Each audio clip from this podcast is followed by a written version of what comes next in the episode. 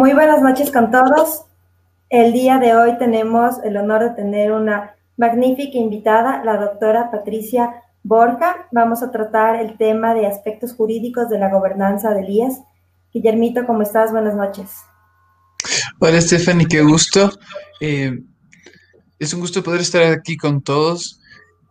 No, no sin antes agradecer a nuestros auspiciantes, Liberty International Consulting, líderes en procesos migratorios, quienes han tenido un alto, una alta efectividad en, temas eh, de procesos de gestión de visas, de gestión de pasaportes aquí en el Ecuador y en otros países.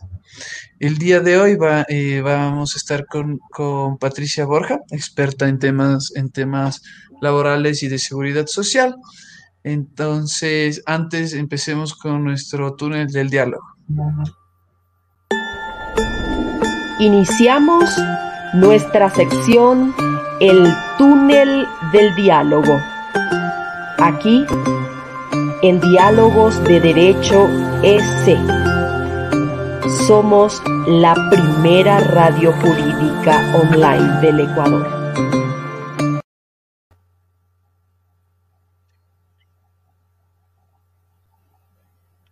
Doctora Patricia Borja, muy buenas noches.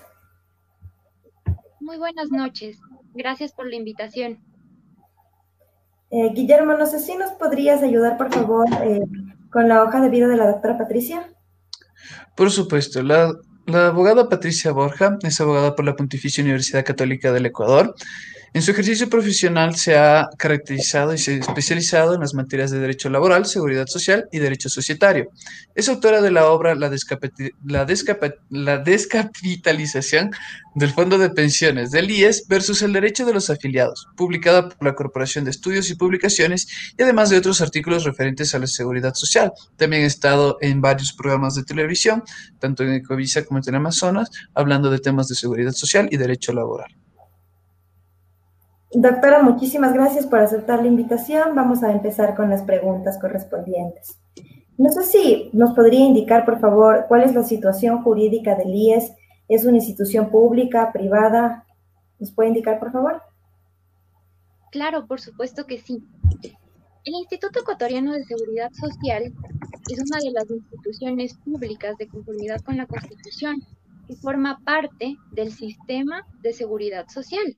Este sistema de seguridad social, según nuestra constitución, es universal y público y no podrá ser privatizado.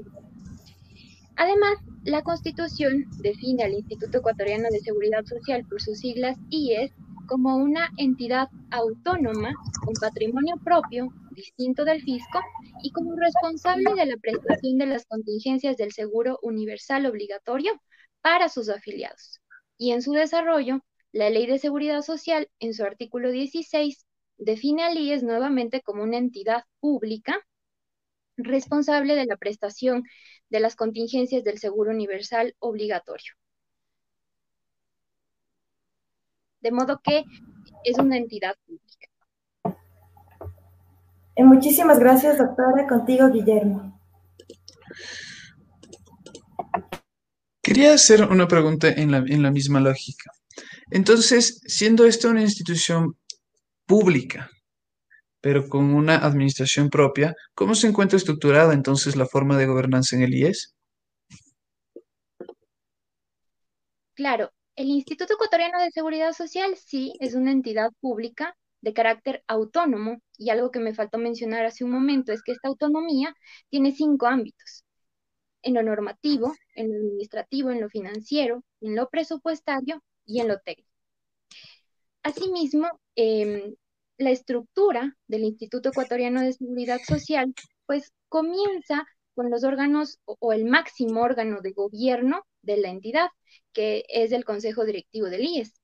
El Consejo Directivo del IES, según la Ley de Seguridad Social, tiene una estructura tripartita y se encuentra conformado por tres representantes, por un representante de los empleadores, un representante de los asegurados y un delegado representante del Ejecutivo. Estos tienen su respectivo alcalde. Sin embargo, ha habido eh, algunos problemas que se han suscitado en cuanto a la estructura a la conformación del máximo órgano de gobierno del Instituto Ecuatoriano de Seguridad Social. Y para esto es importante tomar en consideración que la Ley de Seguridad Social entró en vigencia en noviembre del año 2001. Y actualmente eh, la constitución que se encuentra vigente es la constitución del año 2008. Entonces aquí tenemos un primer problema, porque tenemos una ley de seguridad social que es preconstitucional y de conformidad con algunos análisis realizados por la Organización Internacional del Trabajo, este es un primer problema que en el ámbito normativo desencadena en una deficiencia a este nivel en, en cuanto a la situación del Instituto Ecuatoriano de Seguridad Social, porque en el año 2016, por decisión de la Corte Constitucional, eh, los incisos segundo y tercero del artículo 28 fueron declarados inconstitucionales con efecto diferido, hasta que eh, se emitiera por parte de la Asamblea Nacional la reforma correspondiente. ¿Y cuál es el problema concreto? Que en estos artículos se encuentra previsto eh, quienes intervienen en la designación del representante de los asegurados y de los empleadores. Y en, este sentido eh, fue declarada esta inconstitucionalidad con efecto diferido, pero hasta el momento ya han pasado más de cuatro años y la Asamblea Nacional no ha podido emitir la reforma correspondiente a un solo artículo de la Ley de Seguridad Social, al artículo 28. Entonces, sí es algo muy grave esta eh, falta de atención o realmente esta nula atención que eh, la Asamblea Nacional le ha brindado a la situación del máximo órgano de gobierno del Instituto Ecuatoriano de Seguridad Social. Y, de otro lado, hay que recordar que el último periodo de elección fue celebrado en el año 2012, prácticamente a fines de este año, de este año 2012. Y eh, este periodo culminó en el año 2016, pero eh, esta sentencia fue emitida en marzo del 2016 y eh, terminó el periodo en el, a fines del 2016 y desde ahí no se ha tomado en cuenta el efecto diferido de la sentencia de la Corte Constitucional y en el año 2018 inclusive por decisión de uno de los dos entes de control del IES, pues eh, se decidió la destitución del representante de los asegurados. Entonces, por más de dos años, el Consejo Directivo, que es el máximo órgano de gobierno, no ha tenido un representante, entonces no ha estado conformado en los términos previstos en la Ley de Seguridad Social. Mm. Estefi.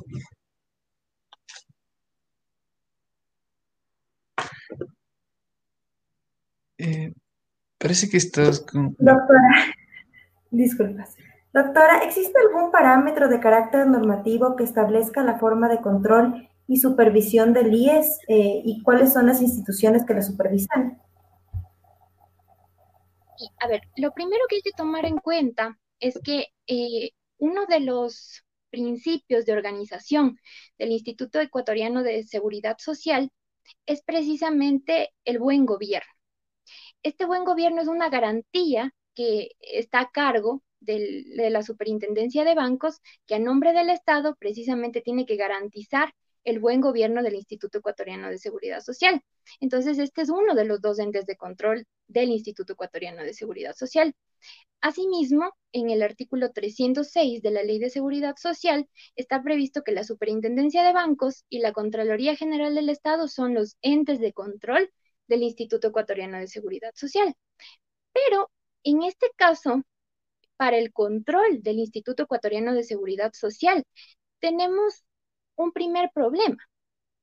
En el caso de la superintendencia de bancos, este control no puede ser efectivo, si bien es cierto, la superintendencia de bancos puede llegar a hacer las auditorías correspondientes, los exámenes respectivos, llegar a determinar que X funcionario ha incumplido o ha inobservado o inclusive ha existido una serie de omisiones en, ciertas situaciones, pero no tiene manera de llegar a establecer el régimen disciplinario, en este caso, las infracciones y las sanciones porque hay falta de norma. Y para esto hay que tomar en cuenta que la tipificación de infracciones y sanciones, según nuestra constitución, tiene reserva de ley. Y mm, tanto en la ley de seguridad social ni en el Código Orgánico Monetario y Financiero se ha previsto este régimen disciplinario. Entonces, al no haber sido desarrollado, hay una omisión de parte de la Asamblea Nacional que hasta el momento no ha sido eh, solventada a través de una ley, podría ser solventado a través de una reforma al Código Orgánico Monetario y Financiero, eh, eh, que sería una reforma bastante simple, simplemente tendrían que incorporar a las instituciones que forman parte del sistema de seguridad social para que este control pueda ser efectivo o inclusive podrían llegar a desarrollar este régimen en la ley de seguridad social, pero esto no ha sido desarrollado, entonces la superintendencia de bancos no tiene manera de realizar un control efectivo del Instituto Ecuatoriano de Seguridad Social y esto genera una gran problemática porque el, el control es algo necesario en la entidad. Justamente hemos visto que a lo largo de todos estos años especialmente durante el anterior gobierno y, y, a inicios de este gobierno, pues no hubo un control efectivo de parte de la entidad por situaciones como las que menciono en este momento, pero algo que también hay que tomar en cuenta es la necesidad de que existan funcionarios que formen parte de estos entes de control y que estén capacitados. Porque, ¿qué es lo que ha pasado en el caso concreto de la Contraloría General del Estado? Voy a citar un solo ejemplo. La Contraloría General del Estado en el año 2018 resolvió imponer la sanción de destitución al representante de los asegurados ante el Consejo Directivo del IES. Este exfuncionario del IES en ese tiempo procedió a impugnar esta resolución y al final el, el Tribunal de lo Contencioso Administrativo resolvió que la propia Contraloría General del Estado, el propio ente de control, no garantizó el debido proceso de esta persona que era el representante de los asegurados, porque no respetó los tiempos para la emisión de la, de la resolución de sanción. Y en este caso resolvió declarar la nulidad de esta resolución y pues todo se retrotrajo al estado anterior. Y si bien es cierto, en esta sentencia, este tribunal señala que sí, la conducta de este funcionario se adecua a una serie de omisiones y habría responsabilidad, sin embargo, no es menos cierto que el propio ente de control no respetó la normativa, no cumplió con el debido proceso, no le garantizó el debido proceso. Y entonces, de esta manera, esta resolución simplemente perdió, perdió sentido, se cayó la resolución y por esto es que es necesario que existan funcionarios que estén capacitados para poder eh, realizar un control efectivo del Instituto Ecuatoriano de Seguridad Social y no tener situaciones como las que cito en este ejemplo, que este funcionario pues al final eh, se, se, llegó a determinar que esta resolución pues sencillamente no le garantizó el debido proceso y pues eh, tiene que retornar al Instituto Ecuatoriano de Seguridad Social. Entonces, esta es una nueva problemática en el caso del control y denota eh, falencias también en el control de la entidad. Muchísimas gracias contigo, Guillermo. En ese caso, eh, doctora Borja, tengo una duda, porque hay, muchos problemas aquí. Vemos que primero el ente de control eh, tiene, fallas, en, tiene, no tiene un respaldo normativo para ser tan fuerte, este, sin la preparación adecuada comete errores. También vemos que las elecciones de, los, de, las eh, de los funcionarios en la entidad de control del IES eh, no, no está obedeciendo las, eh, las disposiciones de la buena gobernanza. Entonces, ¿cuáles son, ¿cuáles son las mejoras que usted sugiere que puede tener la administración del IES? Hay varios problemas que se están evidenciando en este momento y que atañen o afectan a la gobernanza, a la buena gobernanza en realidad del Instituto Ecuatoriano de Seguridad Social. Y estos problemas parten en un inicio del Consejo Directivo del IES, de su conformación y de las funciones que tiene este Consejo. En varios informes, la Organización Internacional del Trabajo ha cuestionado, ha observado que el Consejo Directivo del IES tenga funciones de gobierno y rectoría y también funciones de administración. Porque a criterio de este organismo internacional y realmente en la práctica sí es algo que amerita una observación y un análisis para una eh, futura reforma, en el sentido de que no es usual que en las entidades de seguridad social confluyan, en el caso del máximo órgano de gobierno, funciones de política rectoría y funciones de administración, porque al tener funciones de administración, esta situación da lugar a que haya una injerencia, una irrupción de intereses ajenos a los institucionales, que es algo que ha pasado muchísimo a lo largo de estos años. Y esto es una clara vulneración a la autonomía del Instituto Ecuatoriano de Seguridad Social, que está garantizada por la Constitución y por la Ley de Seguridad Social. Entonces, en una futura reforma, sería importante que se separen estas funciones para que al Consejo Directivo del IES únicamente le correspondan funciones de política, de rectoría, y las funciones de administración sean encargadas a, a los a los órganos administrativos, en este caso al director general y a los cargos jerárquicamente inferiores para evitar esta irrupción de intereses ajenos a la institución. Además, otros factores que hay que tomar en cuenta eh, se refieren exclusivamente a la conformación del Consejo Directivo del IES y a los requisitos que deben cumplir aquellas personas que vayan a formar parte de este máximo órgano de gobierno de la entidad la OIT ha realizado varias observaciones al, caso concreto del representante del Ejecutivo, porque ha señalado que para su designación no media ningún proceso de selección. Simplemente todo esto parte de la decisión de la liberalidad, por denominarlo así, del presidente de la República.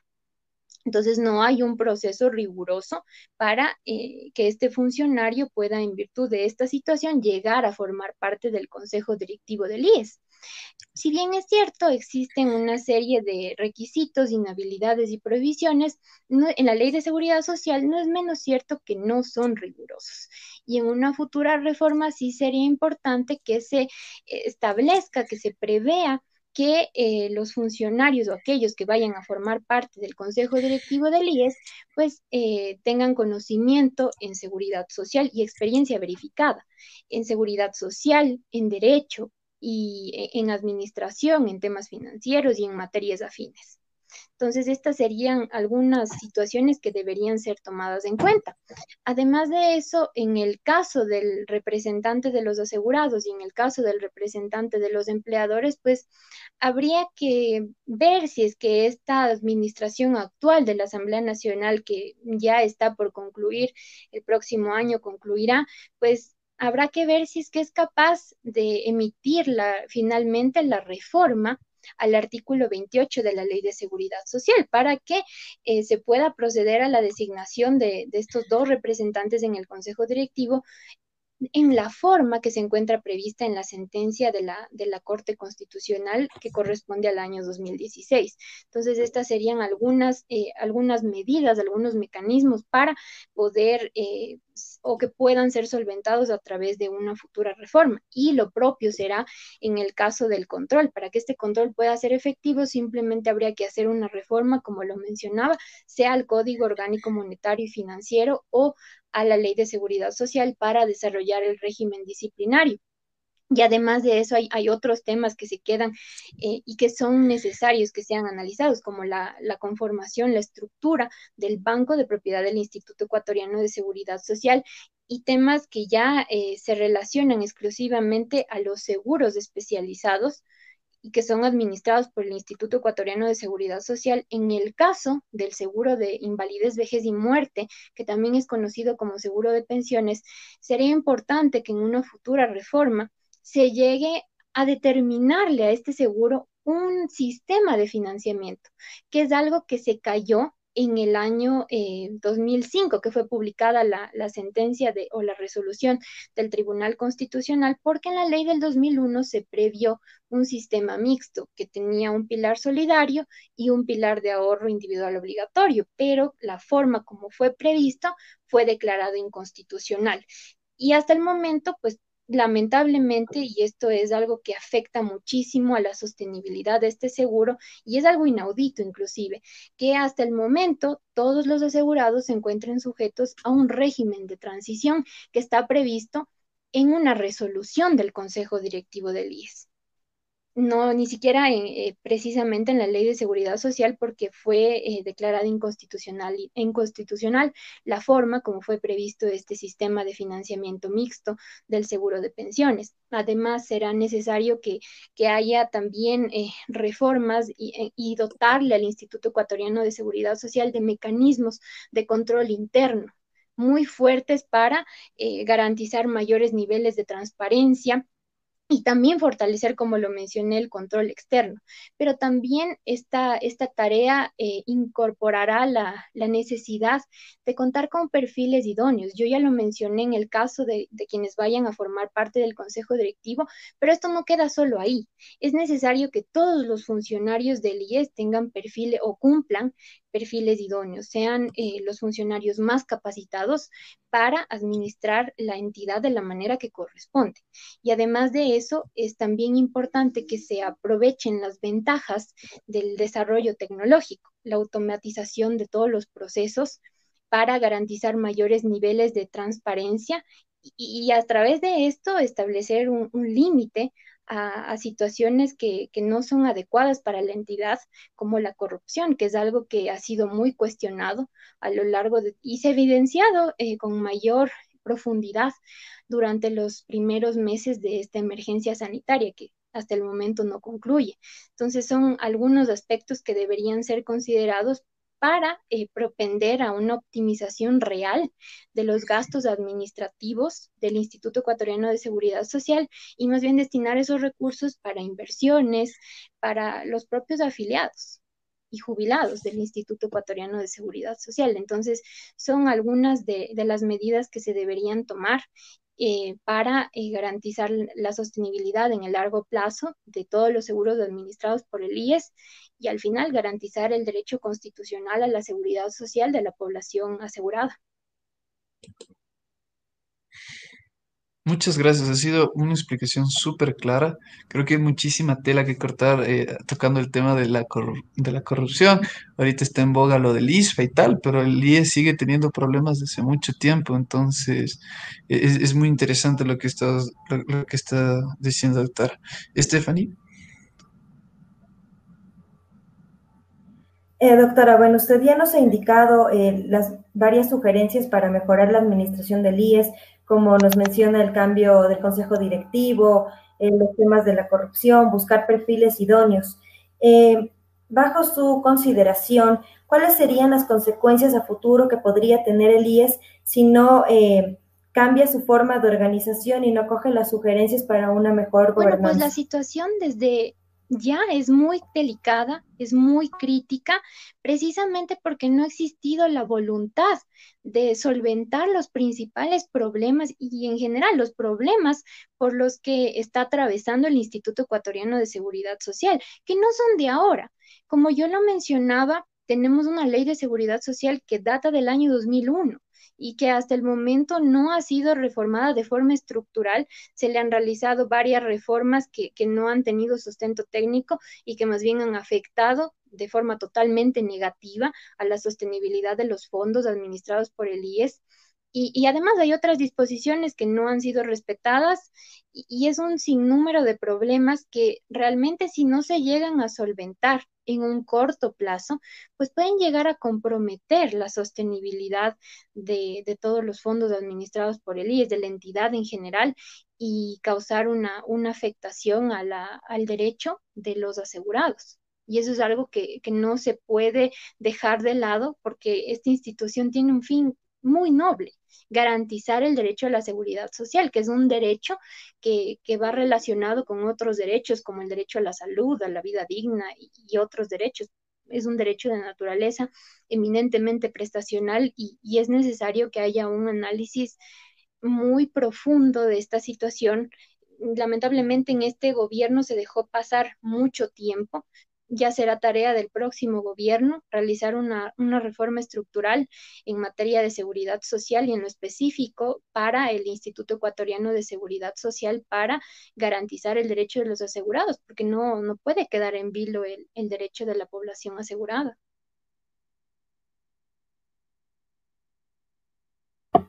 Doctora, muchísimas gracias por la explicación que nos ha dado. Eh, no sé si pasamos con preguntas del público, por favor.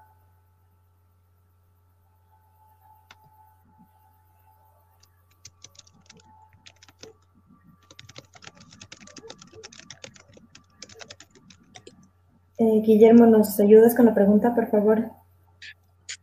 Perdona, creo que no se me, no se me había oído. Eh, decía que, que sí, que por supuesto pasemos a las preguntas del público. Empecemos con el de Anderson Silva, que nos manda saludos.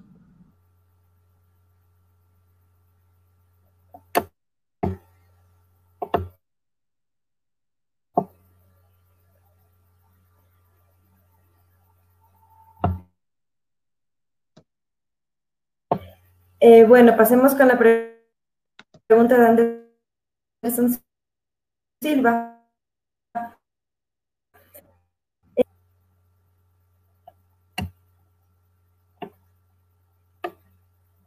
¿Puede por favor repetirme la pregunta? Por supuesto. En su opinión, ¿la seguridad social debe ser pública, privada o híbrida? Bueno, según nuestra constitución, la constitución que se encuentra vigente, la seguridad social, el sistema de seguridad social es público. Y no es malo que sea público. El problema es que no hay un control efectivo, no se respetan las normas. Ese es el problema realmente. De ahí no, no hay ningún problema con que sea público. Simplemente hay que dotarle de los mecanismos necesarios para un control efectivo para que la situación funcione de la, de la manera eh, más adecuada.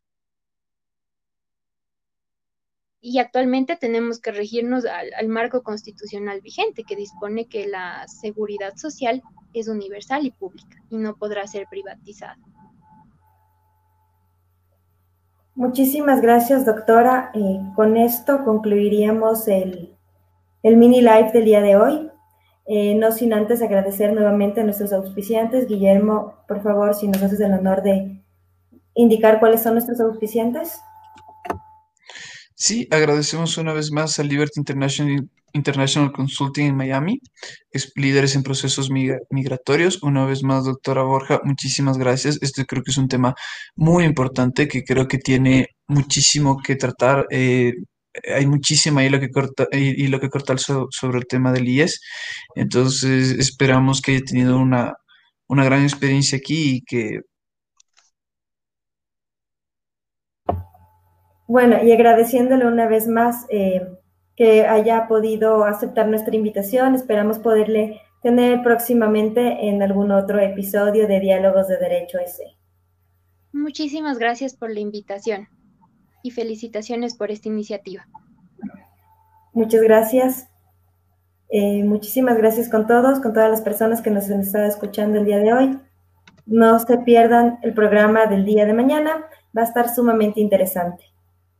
Una buena noche para todos. Muchas gracias, Estefi. Una buena noche. Podcast de Diálogos de Derecho S. Somos la primera radio jurídica online del Ecuador. Vive, siente, apasionate por el derecho. Somos Diálogos de Derecho S. Aquí hacemos que las cosas.